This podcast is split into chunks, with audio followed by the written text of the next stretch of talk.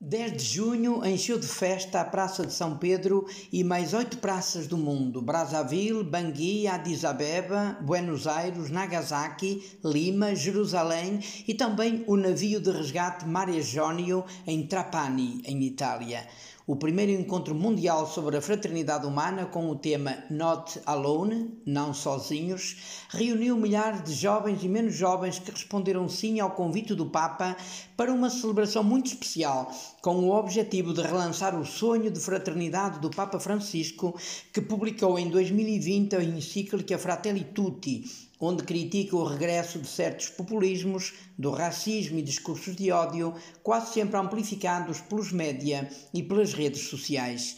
Este documento papal apresenta o ideal cristão da fraternidade e da amizade social, responsáveis pela construção de uma sociedade justa, fraterna e solidária.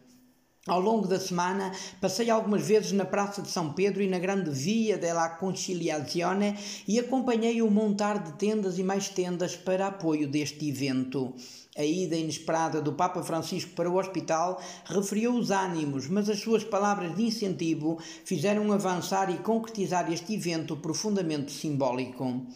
Entrei na praça no início da tarde, submetendo-me ao controle de raio-x e pude ver o ambiente e fazer algumas fotos.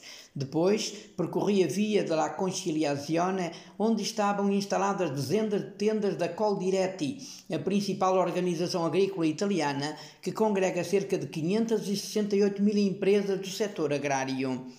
E eles ofereceram comida e bebida a milhares de pessoas como sinal de partilha e fraternidade, e nas diversas tendas muitas empresas puderam divulgar e vender os seus produtos. A abertura foi presidida pelo cardeal Mauro Gabetti, vigário do Papa para a cidade do Vaticano, que rezou pela rápida recuperação de Francisco e declarou: No mundo podemos viver como irmãos. O encontro girou em torno de três verbos: participar, restituir difundir. Teve debates, partilhas de experiências e apresentações artísticas em frente à fachada principal da Basílica de São Pedro. Por ali passaram muitas figuras públicas, como Andrea Bocelli. Grandes momentos foram os diretos às praças e ao navio de resgate, com espaços para testemunho de risco e intervenções culturais muito apelativas. Marcou-me particularmente a passagem pelo navio de resgate e o direto à praça da Catedral de Bangui, na RCA, onde dezenas de crianças construíram um coração humano.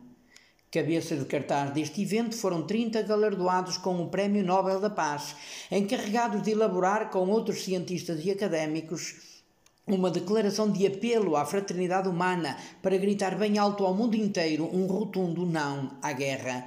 Coube aos nobres Mohammad Yunus e Nadia Murad ler o documento onde está escrito Queremos viver juntos como irmãos e irmãs no jardim que é a terra. É o jardim da fraternidade, a condição de vida para todos. Somos testemunhas de como em cada recanto do mundo a harmonia perdida floresce quando a dignidade é respeitada, as lágrimas são enxugadas, o trabalho é remunerado de forma justa, a educação é garantida se cuida da saúde, a diversidade é valorizada, a natureza é restaurada, a justiça é honrada e as comunidades abraçam sua solidão e seus medos.